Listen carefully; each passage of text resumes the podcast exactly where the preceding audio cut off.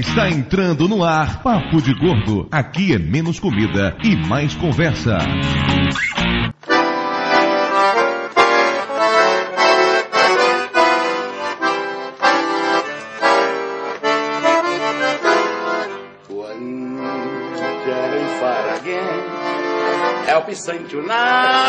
Ouvintes de peso, univos! De Salvador aqui é Dudu Salles e eu já fui gordo, já fui magro, já fui gordo, já fui magro. Você já foi magro quando, Dudu? Em foto? Photoshop, meu filho, Photoshop. Perguntei isso aí, ele me mandou um Photoshop, uma foto photoshopada dizendo que ele já foi magro. Não há limites, né, para o mau uso do Photoshop, hein? Não, tem aquela casa de espelhos também que deixa a pessoa mais magra, mais gorda, ele fica pulando na frente do mais magro. Salvador, aqui é Mayra e um dia eu quero ser magra pra sempre. Um dia. A morte chega para todos. De Nova Iguaçu aqui é Lúcio e eu só fui magro na última encarnação. Aqui de São Paulo é o Flávio e. sei lá, não consegui pensar em nada pra abertura dessa vez. Dudu, você contabilizou quantas vezes ele fez isso nessas suas audições de programa antigo? Pois é, eu não consigo pensar em nada mesmo. Extraordinariamente, de João Pessoa, na Paraíba, aqui é Ernesto Belotti e eu percebi que estava ficando gordo quando eu não conseguia mais dar melancholy. Mas o quê? Isso dói? É uma manobra de skate que você salta e consegue segurar o skate por baixo. Você não conseguiu O segurar skate. o skate, ralou a bunda no chão e estou, é, estou ficando gordo. Não, eu simplesmente não alcançava mais abaixar e dar o salto que eu, e segurar o skate. Cara, tá ficando pior, velho. Para de explicar, Belote, tá pior. Mas, o- mas o legal do Belote é isso, ele tenta explicar depois vai piorando cada vez mais a situação. Por isso que é divertido gravar com ele. Aqui é Neto Zeppelin, também da Paraíba, só que de Patos. Eu já fui magrinho, já fui gordão, mas decidi. Hoje eu sou gordinho. tá bom. Vai parar de repentista, né? Já fui magrinho, já fui gordão, já fui... Faz um repente na Zeppelin, é Lost, é? É. Job é isso. Pois é, pessoas, hoje estamos aqui para conversar sobre magreza, gordura, ex-magros, ex-gordos. E hoje, para gravar conosco, está o nosso coadjuvante recorrente, não, o nosso personagem recorrente, Ernesto Belotti, em sua terceira participação no Papo de Gordo. É, estamos aí. Ernesto Belotti, aquele que tem um blog que não é atualizado há seis meses, mas fale-nos sobre o seu blog, Ernesto Belotti. O belote.engbr é um blog onde eu estava relatando minhas experiências com projetos de pista de skate, juntando a engenharia com o projeto para pista de skate. Tava bem interessante, só que estou trabalhando em outras áreas agora, tá sobrando pouco tempo, infelizmente. Belote, o futuro está em investir em skate pra gordos. Já tem experiência nisso, cara. Também conosco aqui está Neto Zeppelin, do Girimum. Neto, que diabos é o Girimum, rapaz? É um espaço praticamente de ócio criativo só de nordestino de cabo safado. Então o que, é que acontece? Se juntou um bocado de sertanejo, de gente do litoral também, como é o caso de Ivan Motosserra, do Rock 30, e a gente se juntou para preparar material, não só do Nordeste, mas de todo mundo, né? Para falar tudo de forma informativa e completa para todo mundo, né? E com sotaque, né? No final das contas a gente discute um bocado de coisa, mas tem que ter o oxente, né? E o diabo é isso. Pra quem não reconheceu ainda, a voz do- da vinheta do Losts é do Neto Zeppelin. O pessoal fica achando que é do PH, mas não é. O Neto consegue ter esse sotaque ainda mais forte que o do PH, por mais assustador que isso pareça. Não é o, o PH na vinheta, cara? Não, é o Neto. Eu julgava que era o PH, bicho. Que sacanagem. e o Neto também é o responsável pela voz da vinheta das simpatias da tia Mayra no programa de São João do ano passado. Foi ele que fez isso também. Sempre que você precisar de um nordestino com sotaque carregado, procura o Neto, que ele é a pessoa certa pra isso. Eu vou tomar como Neto- elogio, tá certo? Porque eu, eu gosto muito de ser sertanejo e, de certa forma, antes era praticamente um insulto chamar o cara de Paraíba, né? Eu acho ótimo hoje quando me chamam pra fazer umas coisas dessas. Você também faz gravação de maquininha de estacionamento de shopping? O shopping lá em Mossoró? Não. Porque eu, eu fui estacionar lá no shopping em Mossoró, a maquininha retire seu ticket. E o nome- Retiro não, quebra safado! Vou passar lá Teixeira aqui sem vergonha. Peça com jeito, cabra! O programa de hoje pesa exatamente 665 quilos. Faltou um pro 666, média de 110. Vamos para os e-mails e voltamos daqui a pouco.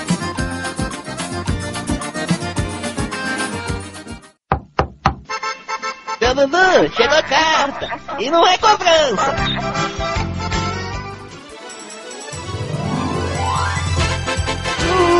Muito bem, Moraes. Estamos aqui de volta para mais uma emocionante leitura de e-mails do Papo de Gordo. Faltam 15 minutos para uma da manhã e você tá com uma cara de sono impressionante. Pior vou estar amanhã com aquele monte de vuvuzela na, na minha orelha. É verdade, estamos gravando o programa hoje na véspera do Jogo do Brasil. Dona Maria Moraes, que adora futebol, tá numa empolgação impressionante, está amanhã no jornal enquanto rola o Jogo do Brasil, né, amor? Uhul! Yeah, yeah! Brasil! E em homenagem a Mayra, eu tenho uma coisa pra vocês. O som da Copa do Mundo, a Vuvuzela. E falando em Copa do Mundo, convidar todos vocês que ainda não sabem disso, a acompanhar o Papo de Gordo na Copa. Nossos programas especiais sobre a Copa do Mundo, que estão saindo sempre ao final de cada nova rodada. Inclusive, o próximo programa será agora no dia 17, comentando tudo sobre a primeira rodada da Copa do Mundo. Você estará nesse programa, meu amor? Eu devo estar para poder falar mal da Copa do Mundo. Tem que ter alguém para fazer estraga prazeres, né? Que absurdo. Inclusive, vai rolar promoção das meias no Papo de Gordo na Copa. Escutem o programa para saber, não vou entrar em detalhes agora. E ainda no conceito promoção e Copa do Mundo.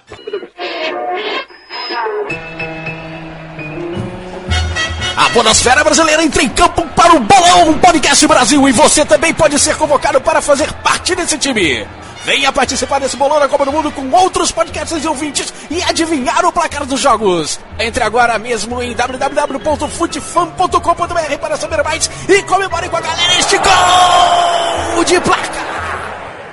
Tá rolando também o Bolão Podcast Brasil. Você sabe o que é isso, dona Mayra? Cara, eu sei que tem que responder um monte de resultado de jogo que cinco minutos depois ninguém lembra e fica torcendo por uma coisa que ninguém sabe o que, que é. Eu acho que essa é a melhor definição de bolão de jogo de futebol que eu já vi em toda a minha vida. Enfim, tá rolando um bolão podcast Brasil que ouvintes e podcasts podem participar. O ouvinte que for o vencedor no final de tudo vai ganhar um iPod Touch. Touch, sabe que você toca? Touch, entendeu? Que medo! Onde é que você tá enfiando esse dedo, menino? E o podcast vencedor vai ganhar 30 segundos de jabá nos podcasts perdedores. Isso é um troço bem legal. Agora, infelizmente, estamos tomando uma surra homérica porque o Flávio Soares não sabe porra nenhuma de futebol. Tira uma onda, mas também não era pra menos. né? O cara é corintiano, porra.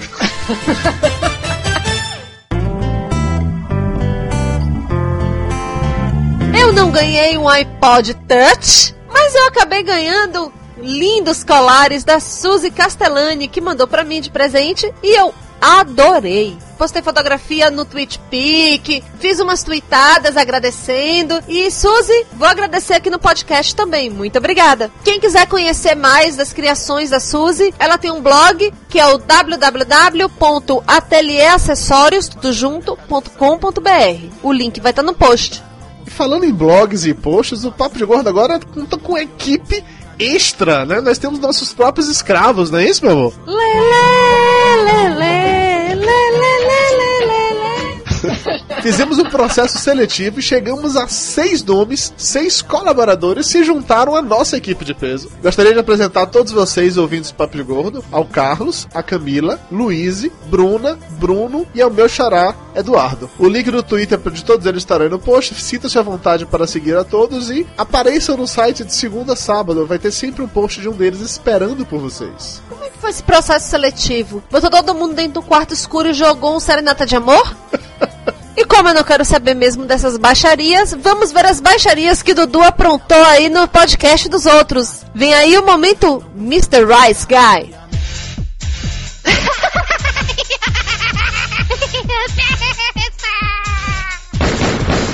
No more, Mr. Rice Guy. Pois é, dona Mera Moraes, nesses últimos 15 dias foi um período prolífico em minha vida, né? Momento o quê? Período prolífico. Gente, uma palavra pró-paroxítona no podcast. Uau! Eu participei do Matando Robôs Gigantes. Você foi vestido de Jaspion?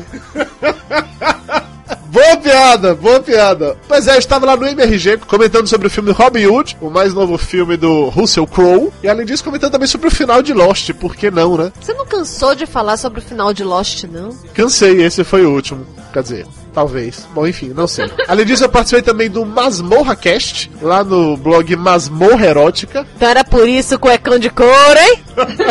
Não, meu amor, isso era outra coisa, não vem ao caso de comentar agora. Eu tava lá no Masmorra Cast falando sobre comédias. Eu fui achando que ia falar sobre comédias românticas e a galera vem com umas comédias assim, europeias, é, asiáticas. A galera saca de cinema de verdade, assim. Eu, com meu conhecimento de cinema pipocão, quase passei vergonha lá. Você fez cara de inteligente? Fiz cara de conteúdo, exatamente. Além disso, eu fiz uma pequena participação no Monacast Dia dos Namorados, me declarando para o meu amor, contando como a gente se conheceu, dedicando a música e falando para todo mundo que uma amiga dela empurrou ela para ficar comigo, não foi? Retira o cafuné que você ganhou por causa disso. E pra encerrar o Rice Guide, ó, Kizena, eu também fiz uma micro participação no Radiofobia 31 sobre o podcast. Eles gravaram a primeira parte sem mim, e aí na segunda parte o Léo me chamou pra fazer só a abertura do programa. Eu acho que é menor do que a leitura de e-mails, mas eu tô lá. Invadindo o podcast dos outros, se humilhando, pedindo pelo amor de Deus. menina, nunca vou te esquecer.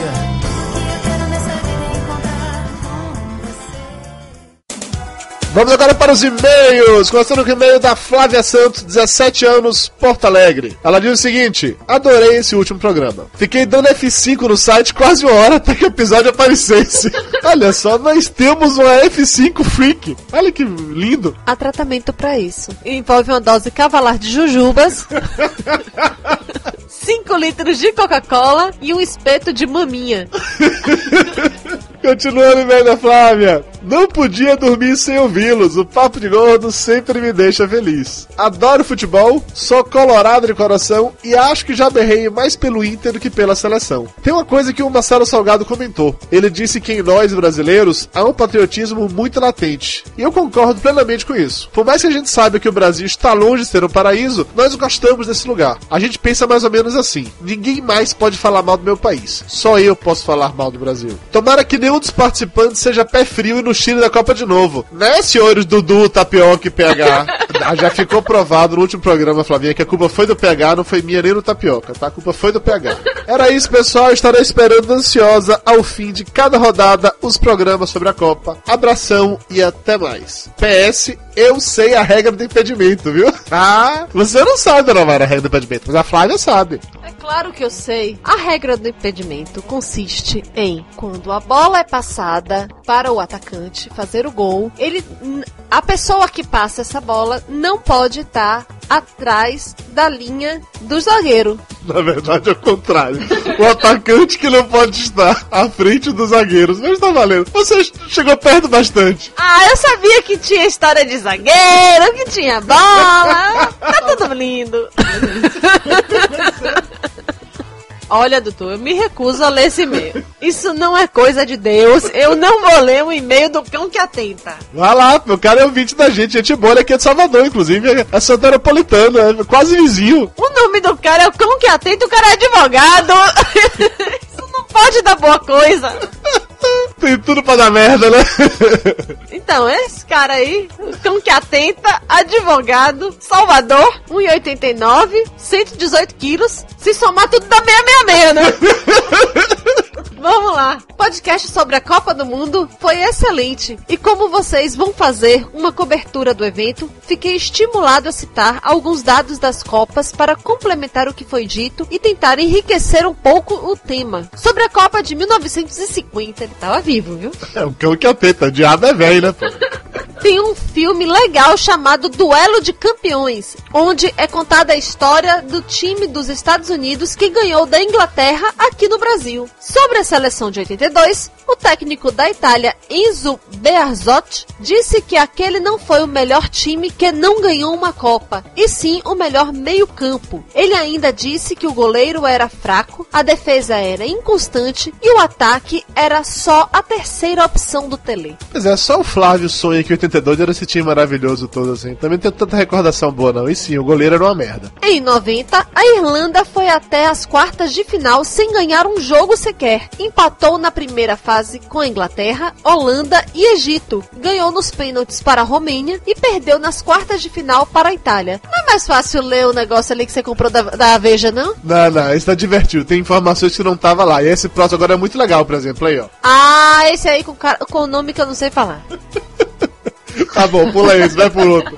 Agora vamos lá para um que eu sei falar, né? O Marcelo Salgado se equivocou com o nome do jogador colombiano assassinado, que é Andrés Escobar, e não Pablo Escobar. Barrigada pro salgado. A Copa de 2002 foi a mais louca da história. Os favoritos ao título, França e Argentina, caíram na primeira fase. A torcida inglesa, conhecida pela ação dos hooligans, deu um show de civilidade. O melhor jogo do ponto de vista técnico foi Suécia e Senegal. O detentor do título, a França, foi eliminado sem marcar nenhum gol. Com tudo isso, qualquer um poderia ser campeão. Até uma seleção brasileira que, até antes de começar a Copa, tinha tudo para ser a pior da nossa história. É isso aí, meu povo. Abraço para todos. E-mail agora do Oktok, nosso parceiraço lá do podcast Máquina do Tempo. Ele fala o seguinte: Caros gordos, não sou de futebol, mas já que o assunto é Copa do Mundo, preciso compartilhar com vocês um dos melhores curta-metragens que já vi e que, por acaso, fala da Copa de 50. O nome do curta é Barbosa e faz referência àquele goleiro que tomou o frango que garantiu a vitória ao Uruguai. Nele, o personagem de Antônio Fagundes volta no tempo para tentar avisar Barbosa do gol que tomará. Alternando com a história, o filme mostra um documentário de como a vida do goleiro acabou depois daquele fato histórico. Se eu que não gosto de futebol adorei, vocês então vão se emocionar. O Oktok mandou o link para esse curta-metragem, tá aí no post, assistam porque é muito legal.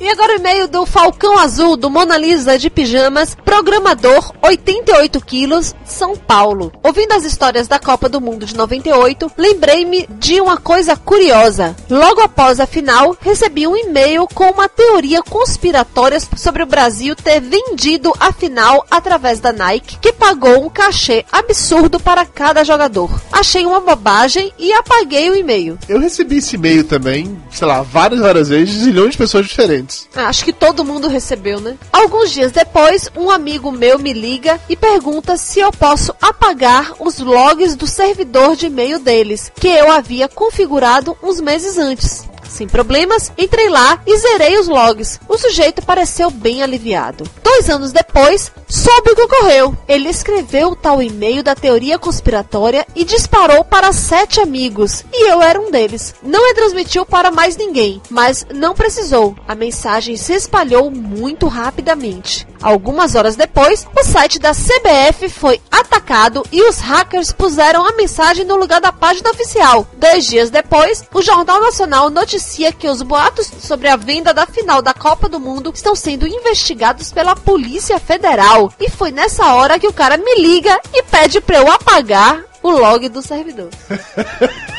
Sensacional, quer dizer que o culpado de tudo é amigo do Falcão Azul do Mona Lisa de Pijamas. Alô, galera da Polícia Federal, e-mails para falcãoazul.monalisa.pijamas.com.br e façam ele entregar o culpado. E um beijo no coração! O Falcão mandou, inclusive, um link contando essa história toda da teoria da conspiração, o que era o que deixava de ser. E eu lembro quando eu vi isso pela primeira vez, eu achei que realmente era possível, porque o cara soube contextualizar muito bem o argumento dele.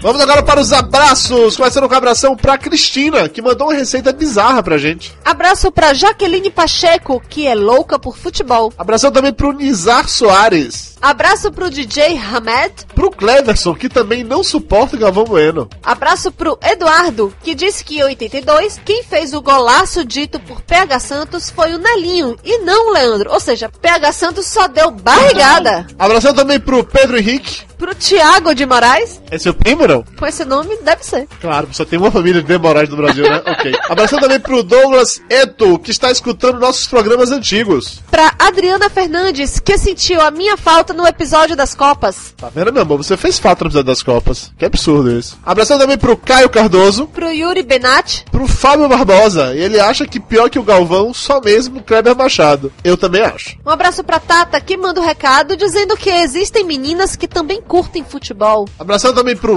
Vlado, Pro Mr. Yakut, pro Felipe, que destacou várias outras barrigadas do Galvão Bueno. Ele colocou vários links lá no post, confiram. é, pelo jeito fica o Galvão Bueno batendo barriga com o PH Santos, né? Abraço pro Alan Daniel, que disse que isso sim são nerds falando de futebol. Abração também pro Luiz Alexandre. E pro Wesley Cotrim. É isso aí, galera. Valeu. Vamos de volta para o programa conversar um pouco sobre gordos, magros, sanfonas, efeitos e coisas assim.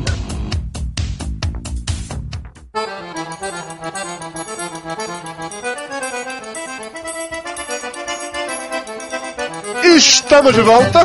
Vamos direto para aquele momento tão interessante, tão empolgante, tão. Ah, Vai, Lúcio. Vai, Pô, gente, é vai, cultura. Vai pro inferno. São informações pertinentes ao programa para as pessoas entenderem melhor o contexto do que a gente está conversando. Vamos lá. Hoje o programa é sobre quem já foi gordo, quem já foi magro e vice-versa. Você vai falar Então da invenção sobre o do gordo e do sanfona. magro. Não, isso a gente falou no programa de cinema. É isso aí. Vamos lá. O efeito sanfona, ou fazer ciclismo de peso. de, de, de fazer baião e entrar nesse efeito sanfona, né? Peraí, deixa eu riscar aqui. Vamos lá. O efeito sanfona é a perda de peso seguida da recuperação dos quilos perdidos. Aí vem a piada cortada. O fenômeno do efeito sanfona é recente. Ele começou a ser estudado há cerca de 30 anos, exatamente quando os casos de obesidade nos Estados Unidos começaram a aumentar de forma alarmante. Se Quando comemos colocar menos- o Dr. Luiz Gonzaga aí nesse momento cultural, eu paro de gravar. Peraí. Pronto. Troca, troca por Dominguinhos. Não, melhor não, eu tô, tô no papel aqui, vai dar trabalho pra escrever. Quando comemos menos, reduz-se o nível de leptina, o hormônio que sinaliza a saciedade para o cérebro. Eu, eu acho ótimo quando a conexão do Lúcio ativa o seu modo crítico, né? Ela colabora positivamente pro momento cultural. Né? O, Lúcio, o Lúcio acho que é o único que tem uma conexão que é autocrítica, né? Você tá falando muita merda, eu vou começar a derrubar você. Eu juro, deve ter alguém lá, lá, no Velox de Nova Iguaçu que é muito escroto. Deve ter alguém lá no Velox de Nova Iguaçu urrando, né? Quando o Lúcio começa a falar no Skype.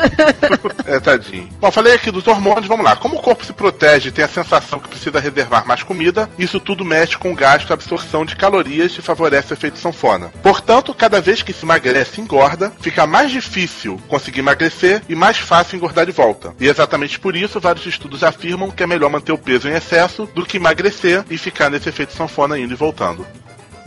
Acabou, é isso? Quer que eu fale mais? Eu falo, vamos lá. Não, o momento cultural do Lúcio acabou. Agora a letargia em todos os participantes do cast vai demorar um pouquinho pra passar.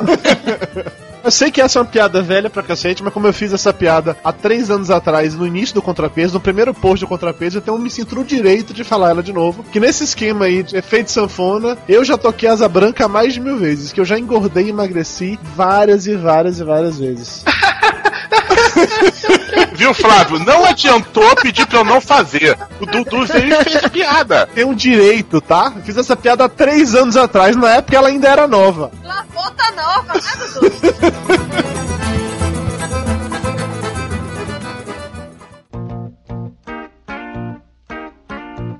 Neto Zeppelin, você começou o programa dizendo que você já foi gordão, foi magrinho e hoje você é gordinho. Compartilha sua história conosco. Quanto é que você pesava e quanto é que você pesa hoje em dia? Mas tudo começou quando eu tinha 7 anos. Brincadeira. Ah, Momento Cultural 2. É Lost isso, é? Então, na verdade, assim, a minha família sempre foi de mesa farta, a gente sempre ia pra pescaria e feijoada, rubacão, peixada, tudo, né? Aí, até os 17 anos eu era bem gordinho mesmo. É, As calças perdendo, as camisas ficando cada vez mais apertadas, eu disse, não, eu vou emagrecer. Aí, como eu também tinha problema, tenho problemas de asma, fiz natação e perdi, na época, 20 quilos. Tinha 90, fui pra 70 e, e aí fiquei magro durante um bom tempo. Até que eu encontrei uma comadre, né? eu- que, que hoje é ex-namorada, e morei com ela durante dois anos. E por conta dessa vivência, eu engordei 40 quilos. Mulher engorda, você tá vendo que mulher engorda? A culpa é sua, dona Mayra Marais, a culpa é sua. É, é, correção, eu engordei mais de 50 quilos. Então eu fiquei com 130 quilos. E aí, esse peso eu aume- aumentei em 5 meses por aí. Mas por que o que, que foi que você comia o dia todo? O que que. Não existia sexo no casamento, aparentemente. Né? Só Não, na verdade é porque, mesmo com a mesa farta, que era nos fins de semana, a minha alimentação diária ela era bem irregular. Eu não tomava café, às vezes não jantava. Isso depois da natação, né? Então, quando eu comecei a viver com ela, era café da manhã, sobremesa, lanche, almoço, sobremesa, lanche, sobremesa, janta, sobremesa, depois da janta, filme, essas coisas. E aí, depois que o amor acabou, Ficou só a sobremesa. Pois é. E aí eu fui atrás, é, fui malhar, fiz dieta e perdi 40 quilos. Foi até os 90 quilos e hoje estou entre 90 e 95 aí, pendengando. tu perdesse 40 quilos em quanto tempo? Em seis meses. Nossa, fez redução de estômago, foi? Não, corre, Forrest, corre. Sabe? Era, Ou seja, era a solução é largar a mulher, então. tá querendo emagrecer, Dudu? Não, não, não, não quero não. Tô muito satisfeito aqui. Eu, meu amor, pode continuar me engordando, meu amor. Não, se- não me importa, não. Eu, pode estar fazendo um bolinho pra mim enquanto você traz do trabalho. Pode trazer cocada. Pode pedir pra sua mãe trazer pudim, como ela trouxe esse final de semana. Tá tudo certo. Preocupe, não. Então, em resumo, o homem tá namorando, tá tranquilo, vai engordando sem problema. Tá tendo que voltar à caça, emagrece. Mas normalmente é assim, não é? É, porque tem que correr, né? tem que correr atrás da presa, você tem que estar magro, né? Gordo, você não vai conseguir alcançar a presa, né? É uma coisa meio primal. Você Assim. só consegue pegar aquela presa preguiçosa, né? Que tá lá. Da letargia, né? O Lúcio, por exemplo, fica lendo momento cultural pra presa. Ela fica letárgica, né? Totalmente letárgica. Tá, Belote, agora é a sua vez. Conte a sua história aí. Você que já foi magro e hoje faz parte com orgulho da galera gorda. Mais ou menos isso. Eu sempre pratiquei muito esporte. Eu sempre fui pesado. Mais, mais de música, mais de esporte. Sempre pratiquei muito esporte. É, tinha os ossos largos. É, eu vendo em fotos, eu realmente era magro. Tipo, quando eu cheguei na minha altura final, hoje 1,72, eu pesava 74 quilos. Normal, andava de skate todo dia, surfava todo final de semana, sempre praticava muito esporte. Eu comecei a engordar quando eu saí da faculdade, logo no primeiro ano, comprei meu carro, pronto. Foi em, em dois anos engordei 20 quilos. Então, no seu caso, a culpa não foi da mulher, foi do carro. Foi do carro e do drive-thru, né? Não. Não, envolve também toda essa parte de você estar com uma pessoa, que você não tá mais naquele speed de ir pra festa, de caçar, de pegar mulher, também tá em paralelo com esse período, entendeu? Mas eu, consigo, eu considero bastante o período em que eu, até pra comprar pão ia de carro, sabe? Mas é, é um gordo mesmo. E Né? você o que tem demais em comprar pão de carro? Olha o outro A gordo. padaria né? era na frente da casa dele, cara. Não, é na esquina, é 200 metros. Mas só que se não tivesse na, na primeira padaria, tivesse que ir pra segunda, já era 500 metros. tá ligado? Então eu não queria correr o risco. Na farmácia, por exemplo, você vai na farmácia que tem a, a 200 metros de sua casa. Mas pode não ter o que você está procurando naquela primeira, você vai ter que ir na segunda ou na terceira. Então não vou logo de carro, entendeu? Faz sentido, faz sentido. Não é? Eu acho plenamente que. Faz, faz todo sentido do mundo, por isso que são gordos. Os caras falam, ah, eu não emagreço. Vende o carro que emagrece, seu. Isso tudo envolve também parar de fazer esporte, tá? À medida que você começa a trabalhar, envolve outras prioridades de tempo. Quem teve um, metabolismo muito acelerado, já acostumado com gastar muita energia, e você de repente para de gastar, engorda. Eu acho que é, tem muitos exemplos aí de ex-esportistas que estão na situação também, entendeu?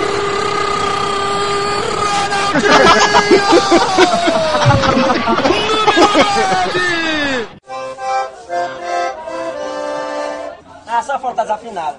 Uma coisa que eu queria dizer, já que o meu caso também foi por conta de relacionamento, e quando você tá no relacionamento, eu não tô dizendo que são todas as pessoas, mas dá uma relaxada, né? Tipo, ah, não preciso cuidar do meu corpo, porque eu já tô de mulher e tal, essas coisas. E aí esse foi um dos meus casos também. Eu não, eu pro- não procurei me arrumar, tipo, me cuidar pra minha namorada, né, na época. Então, assim, eu deixei rolar mesmo, assim, a- eu fiquei gordo porque quis, assim, por desleixo. Que absurdo! Vocês homens ficam achando o quê? Que as- a mulherada tá dando graças a Deus por ter fisgado um, então qualquer coisa que ele virar pode virar um sapo gordo que não tem problema, né? Que elas vão continuar ali por falta de opção no mercado, não é isso? Como nós vivemos num país que tem mais mulheres do que homens, é isso mesmo, Maika. E a mulherada toda se matando na esteira porque se engordar o cara larga pra pegar outra, né? Exatamente. Vai ter outra no Exatamente, o mundo, mercado. o mundo não é justo. Afinal, o cara tem um carro também, não esqueça disso. Feministas, um beijo no coração. Quem falou foi o Lúcio. Críticas e reclamações de processo para lúcio.papodegordo.com.br. Não, foi o Flávio, tá confundindo nossa voz de novo? Não, o Flávio tá quietinho. O Flávio apenas trouxe o dado estatístico para a conversa. Exatamente. Vocês duvidaram durante a abertura do programa, mas é verdade. Eu já fui magro mais de uma vez em minha vida. Tudo bem que o magro, quando eu falar o peso, você Flávio vai dizer que isso não é magro, mas acredite, era magro, eu tenho fotos para comprovar. No ano que eu me informei na faculdade, em 98, foi uma série de eventos que me levou a emagrecer muito. Primeiro, porque eu tava fazendo uma dieta, que essa dieta necessariamente estava comendo menos. Eu acabei a dieta, mas eu tinha me acostumado a comer menos, então eu já tava comendo porções menores. Segundo, que na época da faculdade eu fiz publicidade e propaganda, a gente tem um projeto experimental. Então, assim, de manhã eu ia pra faculdade, que tinha as aulas com os professores do projeto experimental. Quando eu saía da faculdade, eu ia pro trabalho, eu trabalhava no posto de gasolina na época, no escritório. Quando eu saía do posto de gasolina, eu ia, faz... ia pro estágio na agência de propaganda. E quando eu saía do estágio, eu ia pra reunião de equipe que tinha toda noite na casa de um colega. Então, o fato é que eu ficava o dia inteiro na rua, tava trabalhando demais e eu não tinha tempo para comer. Basicamente isso. Não tô dizendo para ninguém fazer isso, porque não é legal, não é saudável mesmo mas teve mais de uma vez em que a única coisa que eu comia, se é que pode chamar de comer ao longo do dia, era o milkshake de, ovo maltine do Bob's. Era o meu almoço. Eu tava entre um lugar e outro, eu parava no Bob's, pegava um milkshake de 700ml e era uma coisa que eu comia o dia inteiro. E com isso eu emagreci, emagreci pra cacete. Eu cheguei a pesar, acho que foi 105 quilos. Aí o Flávio fala: Porra, 105? Eu peso 93. É verdade, Flávio, você pesa 93. Agora parte do princípio que antes disso eu pesava 145. Eu fui pra 105 quilos com meu 1,88m e foi o mais magro que eu fiquei em toda a minha idade adulta. Nunca fiquei mais magro do que isso. Na época da minha formatura eu tava assim. Eu vou colocar foto no post de, de smoking, totalmente James Bond. Inclusive o nome do arquivo da foto chama Bond JPG, porque eu tô o próprio James Bond naquelas fotos. E diante disso, o que, que eu comentaria, Dudu? Só pra eu não me perder. Não sei, você falou que eu falaria, falaria do seu peso. do- O que, que eu comento agora, Dudu? Fala pra mim, pelo amor de Deus! Pode dizer que 105 é gordo. Ah, não, você já disse isso por mim. Diz o seguinte, quando você vira a foto, você vai dizer, nossa, você tava gatinho, dava pra você tranquilo. Ah, mas eu não vou dizer isso mais efeito de. Sobre esse lance de rotina, de, de trabalho, faculdade, estresse, era um período que eu era bem mais magro. Tinha uma rotina de faculdade, estágio, faculdade de novo. Andava uns bom- alguns bons trechos para economizar o vale transporte, para comer um chocolate com o vale transporte ou um cachorro quente com o trecho que eu tinha andado. E agora vai de carro na padaria, pelo amor de Ou Deus. seja, ou Pois seja, é. trocando em miúdos, enquanto todo mundo é fudido na vida, não tem onde cair morto, é magro. Na hora que a coisa melhora um pouquinho, começa a engordar. Economizar vale transporte. O que você gasta agora de combustível é muito mais do que você economizar de vale transporte, cara. Pois é, mas agora ele pode gastar o combustível. É, Antes ele era um fudido, agora, agora ele tem um salário. Antes ele era um estudante fudido. A questão toda é essa: teu peso é proporcionalmente inverso ao quão fudido você é. Pois é, comigo aconteceu a mesma coisa. Houve uma época que eu fazia faculdade e tinha três estágios diferentes. Nessa época eu pesava 65 quilos. Bastou eu me formar e começar a trabalhar como todo mundo, o dinheiro começou a entrar e os quilos juntos, né? Pô, quando eu comecei carreira em, em editora, que eu virava à noite, às vezes trabalhando, fechando revista, não tinha tempo pra comer, não tinha nada. Eu tava pesando 70 e poucos quilos, tava dentro da, da média da, pra minha altura. Então a dica pra todo mundo é: se você quer emagrecer, trabalhe muito e não case. Trabalhe muito, ganhe pouco e não casa. E não compre um carro nunca. Resumidamente, não seja próspero. Sempre na merda magro. Pois é, é por isso que toda coisa assim que vai se representar o proletário e o senhor do capital tem grana é gordo e o que não tem é magro. Mas eu acho que tá na cabeça da pessoa também, porque eu não tinha grana e tal, mas quando eu tinha um, estágiozinho que eu dava aula em colégio público, ganhava tipo cento e poucos reais por mês, eu me dava o luxo no dia, no dia que eu ia receber esses cento e poucos reais a fazer um, um mega lanche caprichado no McDonald's, sabe? Ok, hoje em dia você faz isso diariamente. Exatamente. Você, fazia, você só tinha condições de fazer isso um dia no mês, agora você consegue fazer todos os dias do mês. Por isso que você engordou.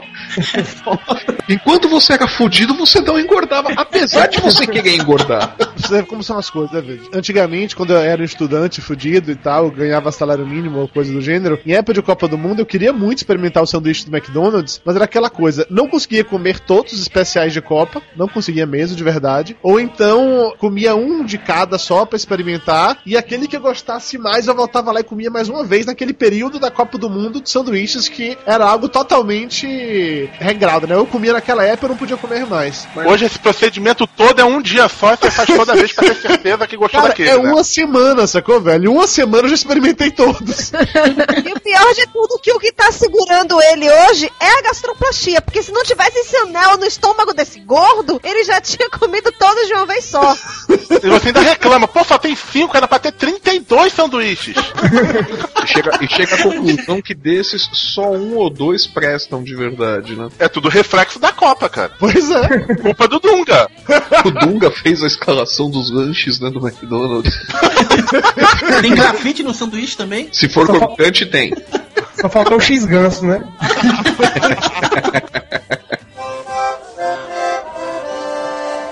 Ah, só falta desafinado. Hoje eu passo pela mazela que vocês passaram, né? Do tipo, hoje em dia eu não tomo café, o meu almoço é um shake, que eu tomo o shake porque eu não posso sair do trabalho, porque eu estou estudando durante o meio-dia, né? E aí eu só desconto o almoço todo durante a noite. Que aí, meu amigo, é, é um pratão, um, pa- um prato de, pre- de pedreiro. Eu só tá fudido, tá emagrecendo. Não, aí é que tá, eu não, não emagreço assim, eu, eu me mantenho gordo, assim, gordinho, como, como Mas você não emagrece, mas você não emagrece porque você detona na janta, cara. Se você inverter e comer feito um animal no almoço e o, e o shakezinho na janta, tu emagrece. Porque vai tá fudido. É, o raciocínio sempre funciona. Neto, qual a sua altura? 1,80. 1,80 pesando 90, 95, realmente você não tá gordo, não. Você tá no que seria a média padrão. Olha, eu vou mostrar pra vocês depois a minha, a minha fo as minhas fotos. de quando eu tinha 130 quilos e as fotos de hoje. Assim, as de hoje dá pra você ver que eu emagreci, realmente. Eu sou gordinho, assim, eu, eu tenho barriga um pouco e tal. Tem alguns, alguns lugares flácidos, não os principais lugares. Menos detalhes, por favor. Se você emagrecer, ficou broca. Deixe isso para o programa especial Grandes Gordos e Brochas que o Dudu vai gravar em breve. Aham, exatamente. Sozinho, né, Flávio? Não, é ele, o Bruno, agora o Neto. Tá, então, Neto, quer dizer que você emagreceu, mas você não necessariamente fez dieta. Você simplesmente fez aquilo que a gente falou de não ter tempo pra comer e por conta disso você emagreceu. Não é? Você não fez dieta do tipo nutricionista, comer folha e essas coisas assim. De quando eu era gordo, quando eu tinha 140 quilos, percebi que eu não tava conseguindo dar o nó direito nos tênis, né? No cadastro tênis. Dica pra todo mundo, já passei por isso, use sapatos com velcro, funciona, tá? Eu já tava usando calça 52, 54 e disse, olha, cara, tá dando não. Até por estética, eu se- eu sempre fui vaidoso, de certa forma, e aí eu disse, não, eu vou malhar e vou fazer uma dieta. Aí eu fiz, a dieta que eu fiz foi dieta louca, que por favor não façam, que é comer arroz branco e carne de sol e nada mais durante muito tempo. E aí, assim, inevitavelmente eu emagreci de qualquer forma, ou era pela comida ou era pela malhação. No final das contas, foi pelos dois. Eu cheguei aos 89 quilos, e aí teve um dia que eu tava no trabalho, deu uma tontura, quase que eu desmaio. O cara disse: Olha, tu tá comendo muito mal. Eu tava malhando muito, perdendo muito peso, não tava substituindo por músculos, não tinha nada de energia no corpo, tava esgotado. Então aí engordei, mas comecei a comer de novo de, de outras formas, pra 98, 95. E aí tô nesse peso, virou peso padrão pra mim. Eu peso 95, sou 95. Sobre esse lance de academia, eu não consigo. Eu já tentei fazer academia, não tenho speed nenhum pra malhar em academia. Já tentei por um tempo fazer bicicleta. Comprei uma bicicleta, tinha um amigo que dava. é, Dava mesmo? Ele, ele- não, ele me dava um treinamento, ele me dava uma assessoria. Tava num ritmo bacana. Dava assessoria, treinamento, um abraço, beijinho, chamego. E andar de bicicleta de mão dada. Comigo nós tínhamos aquela bicicleta dupla, né? Íamos os dois pedalando. Ah, coisa linda, né? Um amigo de anos do Belote, né? Um tempo tava funcionando. Tinha pego o gosto de andar todo dia. E as pessoas começaram a falar, né? Sua mulher desconfiou, né? Os vizinhos olhavam meio torto pra você. A família falou: "Ô, você para com essa viadagem, eu te nada, fica Não, aí chegou numa fase que você vê muito de pessoal de, de academia que é viciado. No dia que você não vai, você sente falta de, de malhar e tal. Tava num ritmo bacana que tava funcionando a bicicleta como item de exercício. Aí cheguei, peguei um período de, de, de um projeto que me envolveu mais, bastante assim por duas Aí o semanas. trabalho começou a te sugar. Trabalho é o nome do mestre de obras.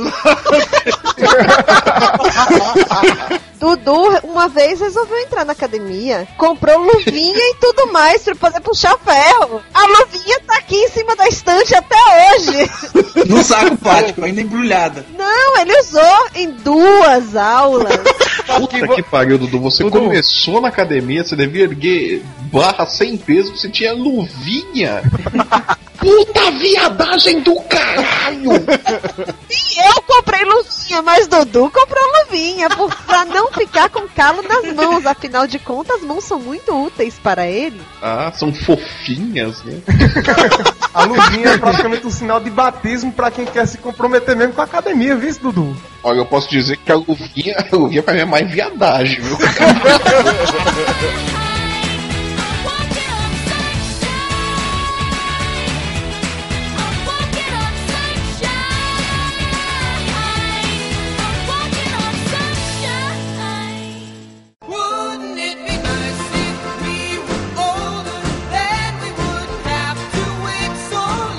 Belati, eu tava escutando outro dia os programas antigos do Papo de Gordo. Eu acho que na primeira participação que você fez aqui, você comenta que a sua residual self-image, que a sua imagem residual que você tinha de si mesmo, pra ficar bem redundante, era de uma pessoa magra esportista. Você ainda se acha assim, você ainda se vê como uma pessoa magra esportista ou não? Eu às vezes me sinto assim, eu me vejo, me- esqueço que eu sou gordo, sabe? Hoje eu tenho plena consciência de que eu sou gordo, sou uma pessoa com mais de 120 quilos, então eu sou gordo. Mas às vezes eu esqueço e só me, me surpreendo com fotos ou filmagens que eu apareço, é uma merda. Ou olha final- baixo e lembra, né? Olha pra baixo e puxa pela memória, né? Como é que era mesmo? Não, algumas semanas atrás teve a parada Disney em Salvador. Ui, quase foi a gay, hein? Bateu na trave, viu, maluco? Não, e eu fui, eu fui levar meu filho, pá, super fã, assim, curtindo pra caramba. Só que tinha muita gente. Tinha uma- um mureta, eu coloquei ele em cima e, e subi. E tentei subir de primeira. Pô, na minha imagem eu subi aquilo ali, uns 10 anos atrás, eu subi aquilo ali de um pulo, sabe? E aí eu tentei a primeira vez, não consegui. Tentei a segunda, não consegui. Eu falei, puta merda, eu vou conseguir, não vou desistir não. Eu sou brasileiro e não desisto nunca, né? Sabe, eu tomei aquilo como um, um desafio pessoal. Vou subir. Já tinha colocado meu filho lá em cima, então eu tinha que subir. Pô. Fui, fiz um esforço, me apoiei de um lado, depois eu subi. Mas foi um esforço tão grande, tão grande, que quando eu cheguei em cima, teto preto, meu, eu, eu quase desmaio. e se eu caísse lá de cima ia ser foda, porque eu ia me- eu ia- Aí me segurei, escureceu tudo, eu falei, puta merda, e a respiração? Aí minha mãe e minha irmã que estavam no outro lado, estavam me vendo, né? Eles me ligaram, e aí conseguiu. Peraí, daqui a pouco eu falo.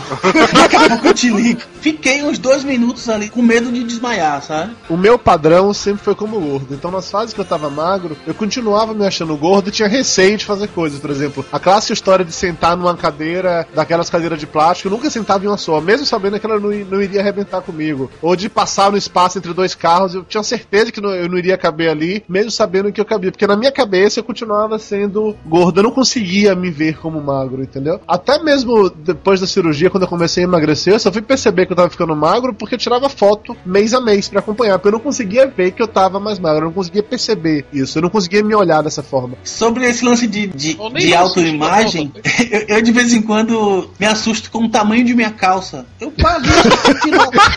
quando eu. tipo, Ui, quase, hein? Ah, como é grande, né?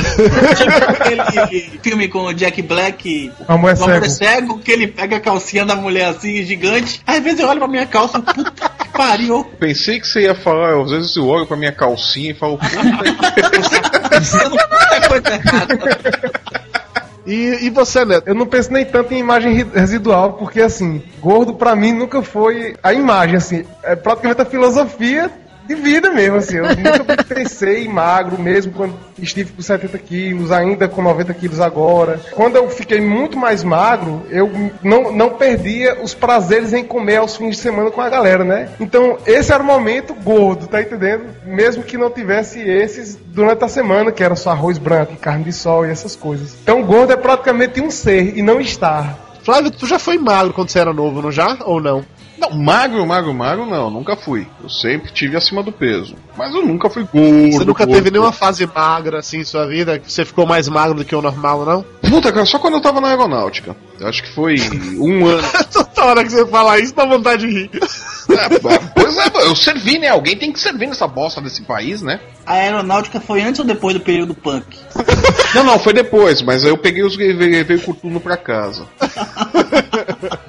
Foi a única época então que você tava magro. Foi, mas de novo é aquele negócio, né? Por quê? Porque eu tava me fodendo, feito um alucinado, né? O dia inteiro fazendo ordem unida, correndo, fazendo flexão, carpindo. Os caras não tem o que, o que dá pro, pro pessoal fazer, eles mandam você cortar grama no quartel, meu. E eu ainda servi na, na, na base aérea, né? De São Paulo, que fica acoplado ao aeroporto de Cumbica. Então só tem mato naquela merda pra você cortar, bicho. É Coisa de louco. Mas foi a única época que eu fui magro. Eu saí do quartel, acho que com 70 e poucos quilos. Então a gente já sabe, já pode colocar mais um item na lista. Basta você não ter dinheiro, você ser um estudante fudido, andar de ônibus, não ter carro, não comer no McDonald's, não ter mulher e entrar pro exército. Entrar pro serviço militar, exatamente. Na minha época era, era mais engraçado, porque eu, eu, eu tava lembrando, os caras não tinham dinheiro pra mandar comida, né, pro, pro quartel. Então o pessoal ainda ficava sem comer por lá, por isso que emagrecia também. agora que eu tô lembrando, né, as opções eram ou passar fome ou comer buchada, você não tinha muita escolha. Isso é pra você acostumar com a guerra, meu filho. Na guerra você não vai encontrar comida. Mas também não vai encontrar buchada, quer dizer, a buchada é cachorrada. Armas químicas e biológicas, claro que você encontra, pô.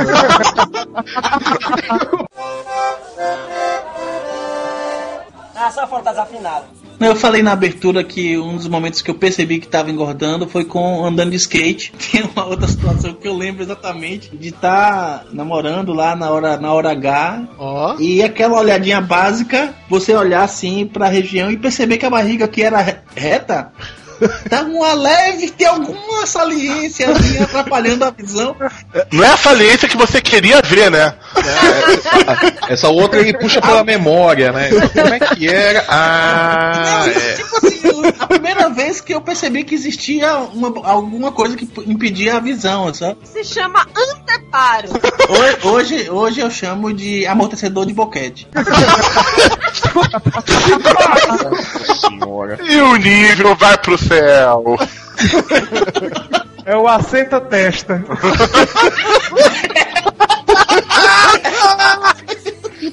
Meu Deus, eu reiniciei o Skype pra ouvir isso, cara. Por que, que o Skype não demorou um pouquinho mais pra voltar, meu Deus do céu? Já machucou sua testa alguma vez, Lúcio? Se machucou e não te falou na época, né, Belote? De novo, o assunto vira e mexe cai em sexo, viadagem ou cocô. É impressionante. Não é como se você estivesse gravando podcast com crianças de 5 anos.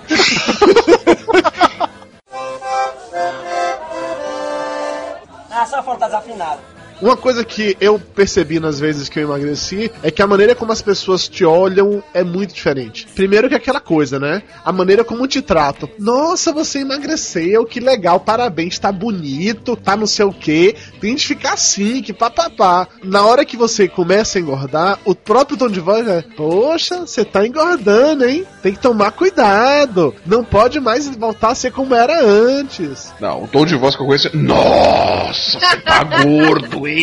Mais ou menos como você fez, né, com o Léo do Radiofobia, quando você soube quando ele pesa. Nossa, mas ele tá gordo pra caralho, bicho! Puta que pariu! E no meu caso, em que muita gente que, que me conheceu na época de estar mais magro, quando me vê hoje, pessoa que passa 10 anos, pessoa sem, sem, sem me ver e me vê agora, é. Caralho, Belote, que puta é essa, sem graça. É, pai, ganhei um pouquinho de peso. Pouquinho.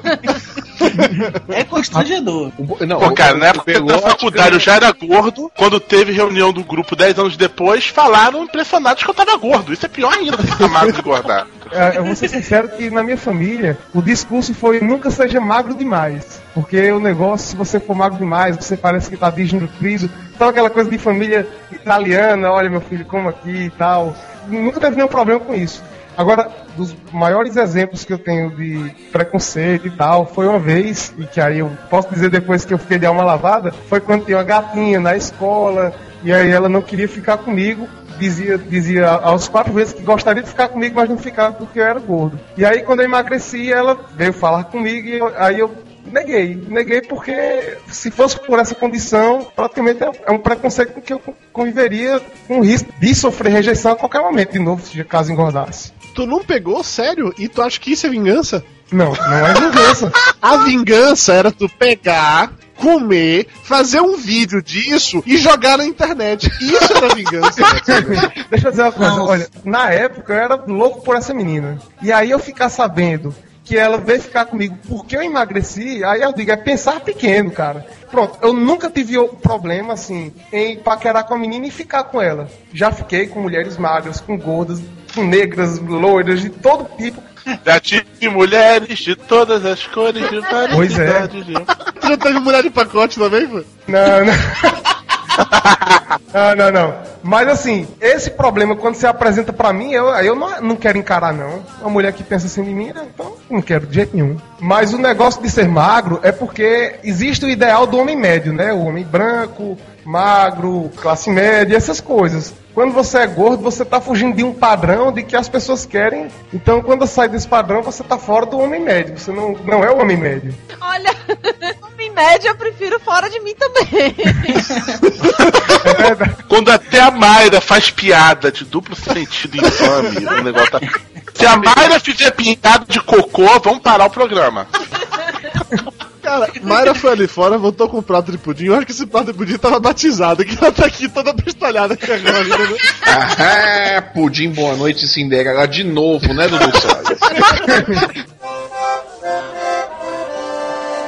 Ah, só falta desafinado.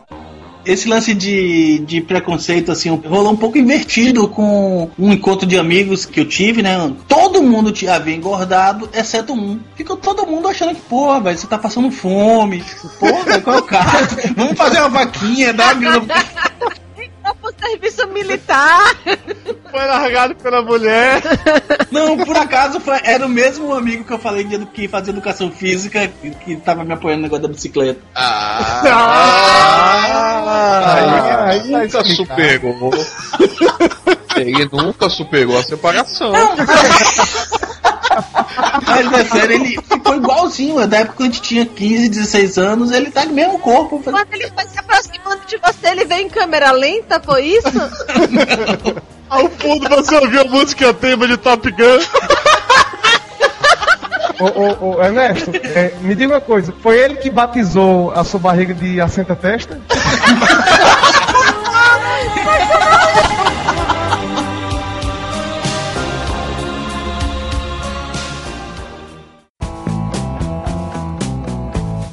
Ernesto Belotti, você se arrepende de ter engordado tanto assim depois de ter tido De seu... certa forma, eu rola não é, não é bem um arrependimento. É meio que percebo que eu vacilei, que eu ele podia, não podia não ser assim. Se, se eu tivesse começado a tomar algum cuidado, não agora no 120 para não engordar mais, se eu tivesse tomado, me tocado e tomado um cuidado antes, eu não ia sentir falta de ver a galera andando de skate, queria andar um pouco, querer andar também e não conseguia, ou então entrar num ciclo, né, que em relação ao skate, eu andava direto, andava bem. Aí passa um tempo sem andar, engordo um pouco, vou andar de novo, não ando tão bem, perde a vontade. Não quero mais, demoro mais tempo ainda sem andar por causa disso, engordo mais, e vai andar de novo, anda mal. Fica um ciclo muito ruim nisso. Daí acabo só jogando xadrez que não tem nada a ver.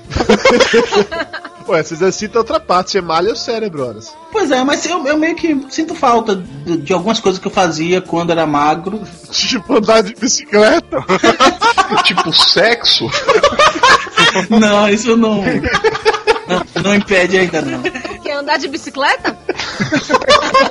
Cara, de novo, virou programa de uma piada só. Puta que pariu. Neto Cepelin, vai, você. O meu arrependimento constante é não poder comer tudo que eu quero, né? A todo momento, essas coisas. Além de estar trabalhando, tem vezes que tem que dar uma maneirada no tamanho do prato. Eu tenho vontade de comer um prato de trabalhador braçal a todo momento, meu amigo.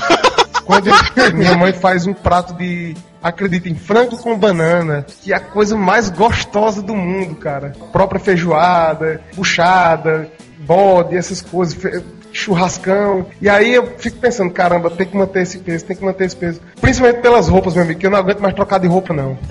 É, não, isso, isso é foda. E o pior é que quando você. Especialmente pessoas como eu, que teve muitas vezes esse lance de feito sanfona, engorda, emagrece, engorda, emagrece, eu acabo que eu tenho meio que dois guarda-roupas diferentes. Agora tem roupa em mim aqui que não cabe mais em mim, mas ficam guardadas naquela ilusão, não. Um dia elas vão voltar a caber em mim. Bem como tinham camisas minhas que eu tinha parado de usar, porque eu tinha emagrecido demais, e que hoje eu voltei a usar, porque elas estão no tamanho certo outra vez. É foda isso, cara, é foda. Quando eu tive em São Paulo, não dessa vez da Campus Party agora, da, da outra vez, eu comprei uma cacetada de camisa na galeria do rock. Algumas estavam cabendo em mim, outras iriam caber. Não cabem até hoje, estão enroladas num saquinho plástico no guarda-roupa, esperando pra ver se um dia elas cabem. Quando eu emagreci, eu peguei as minhas roupas e, e tentei doar. Só que aí me disseram, olha, Neto, ninguém que precisa de roupa é tão farto assim não, cara. Pode ficar com essas roupas aí. É aquela situação de quem tem dinheiro é gordo. Não é? Voltamos ao ponto.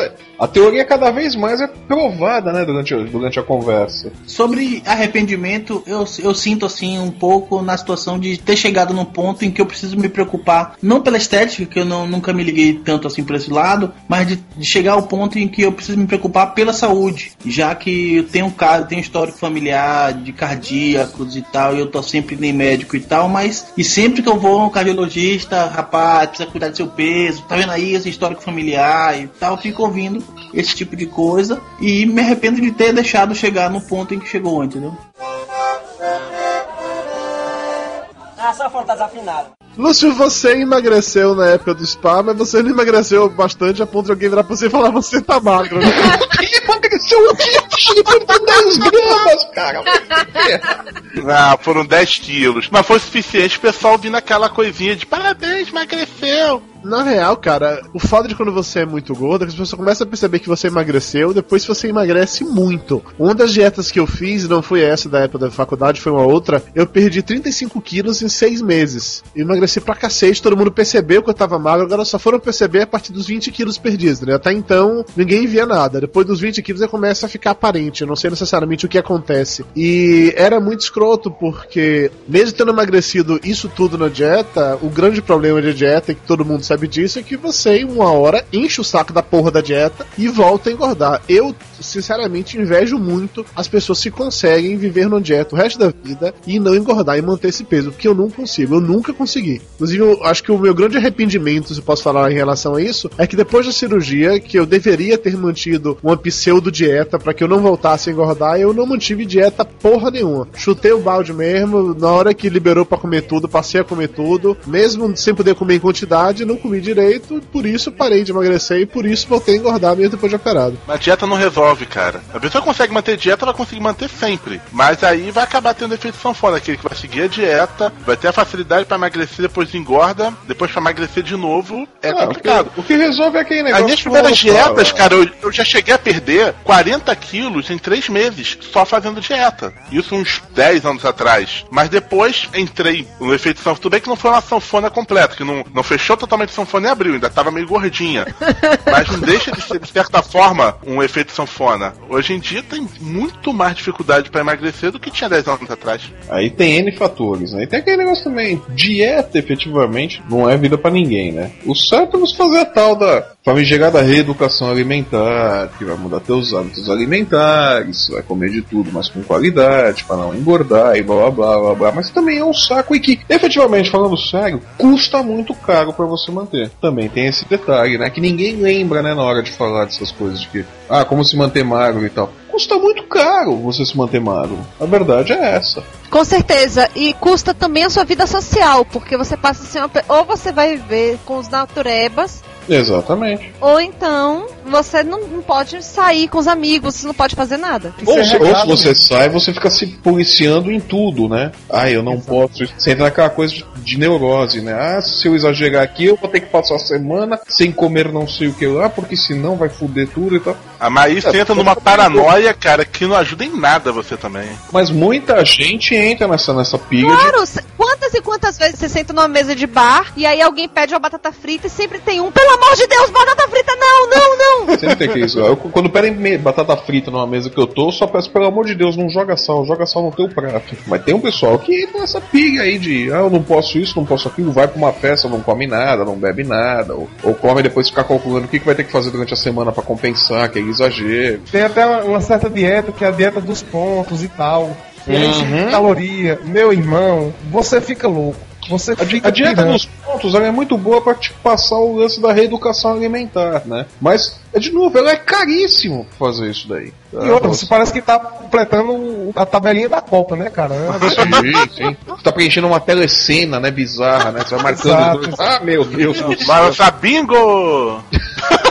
Eu, quando comecei a emagrecer, eu fiquei. Todas as vezes que eu comprava alguma coisa, eu olhava atrás pra ver quanto de calorias tem, pra saber se eu ia, caramba, emagrecer. E aí, um amigo meu disse: Olha, compra coisas é, integrais e isso aqui de emagrecer. Aí eu olhava as coisas atrás, tinha é, gordura zero, proteína zero, isso aqui zero, zero, zero. Caramba, e o que é que tem dentro desse saco aqui?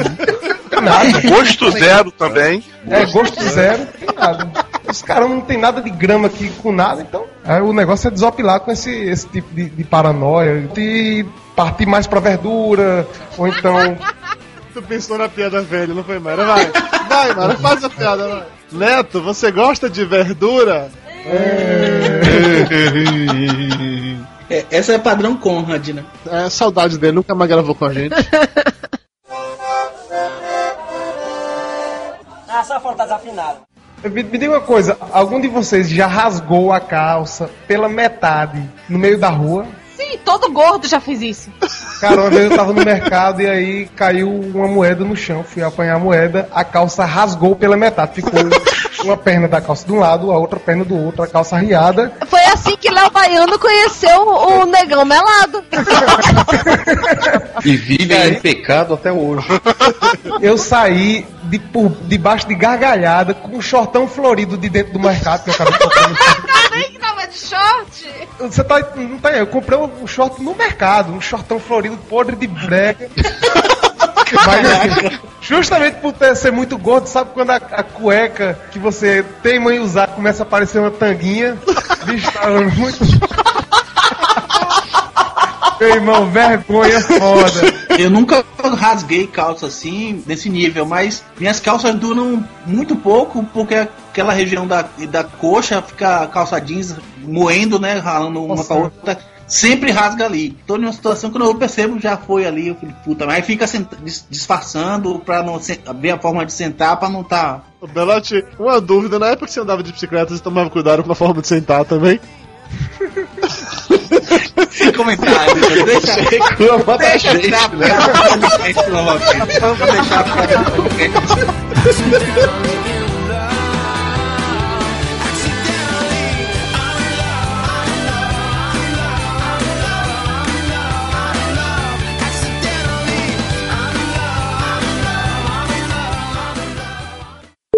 Olha a foto do Belote no Skype. Tu tá com foto que tá fazendo cocô, não tá? Olha uma foto.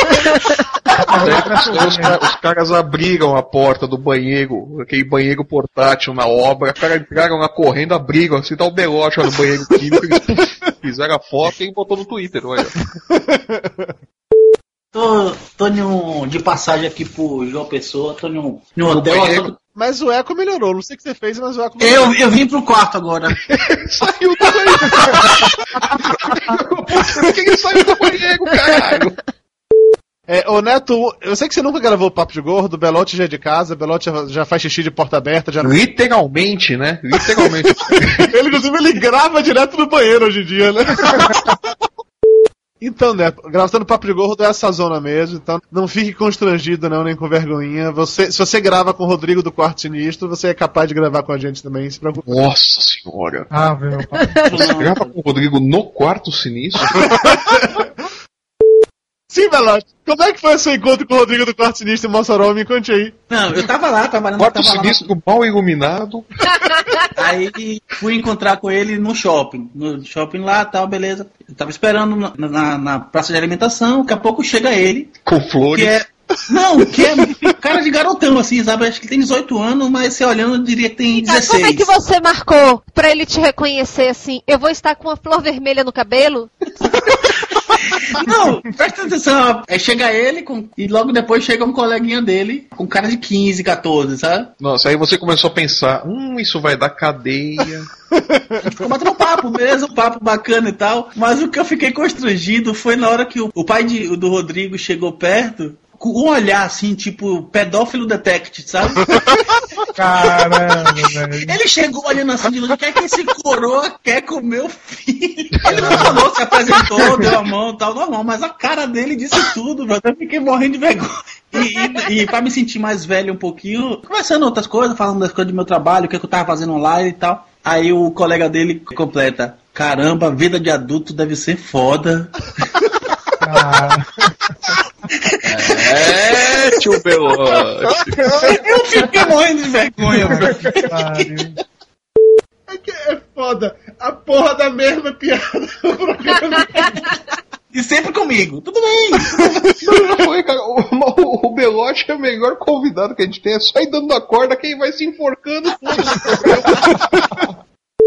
É isso, senhores. Muito obrigado pela participação de vocês. E pra quem não sabe, tá? O Belote ele tava em Mossoró, ia gravar com a gente hoje, direto de Mossoró. A gente testou a conexão, tava boa pra cacete. Ele teve que voltar pra Recife hoje, porque tem que estar em Recife amanhã de manhã cedo. Ele voltou e pra poder não furar com a gente, ele parou em João Pessoa, não é João Pessoa que você tá? É. Pra poder gravar o podcast com a gente hoje. Então, muito obrigado de verdade, cara. Você é foda. Pô, é um prazer enorme, porra, estar aqui. Se fosse um sacrifício, talvez eu não tivesse feito isso, porra. Porque é bom pra caralho, eu me divirto muito. Tá aqui, é terceira vez. Tá aqui nesse. Que é isso? Esqueci! É um prazer tão grande que ele esqueceu onde é que ele tá, né? É um prazer tão grande, tão imenso, quase orgásmico. Papo de gordo. Com a gente é menos comida e mais conversa.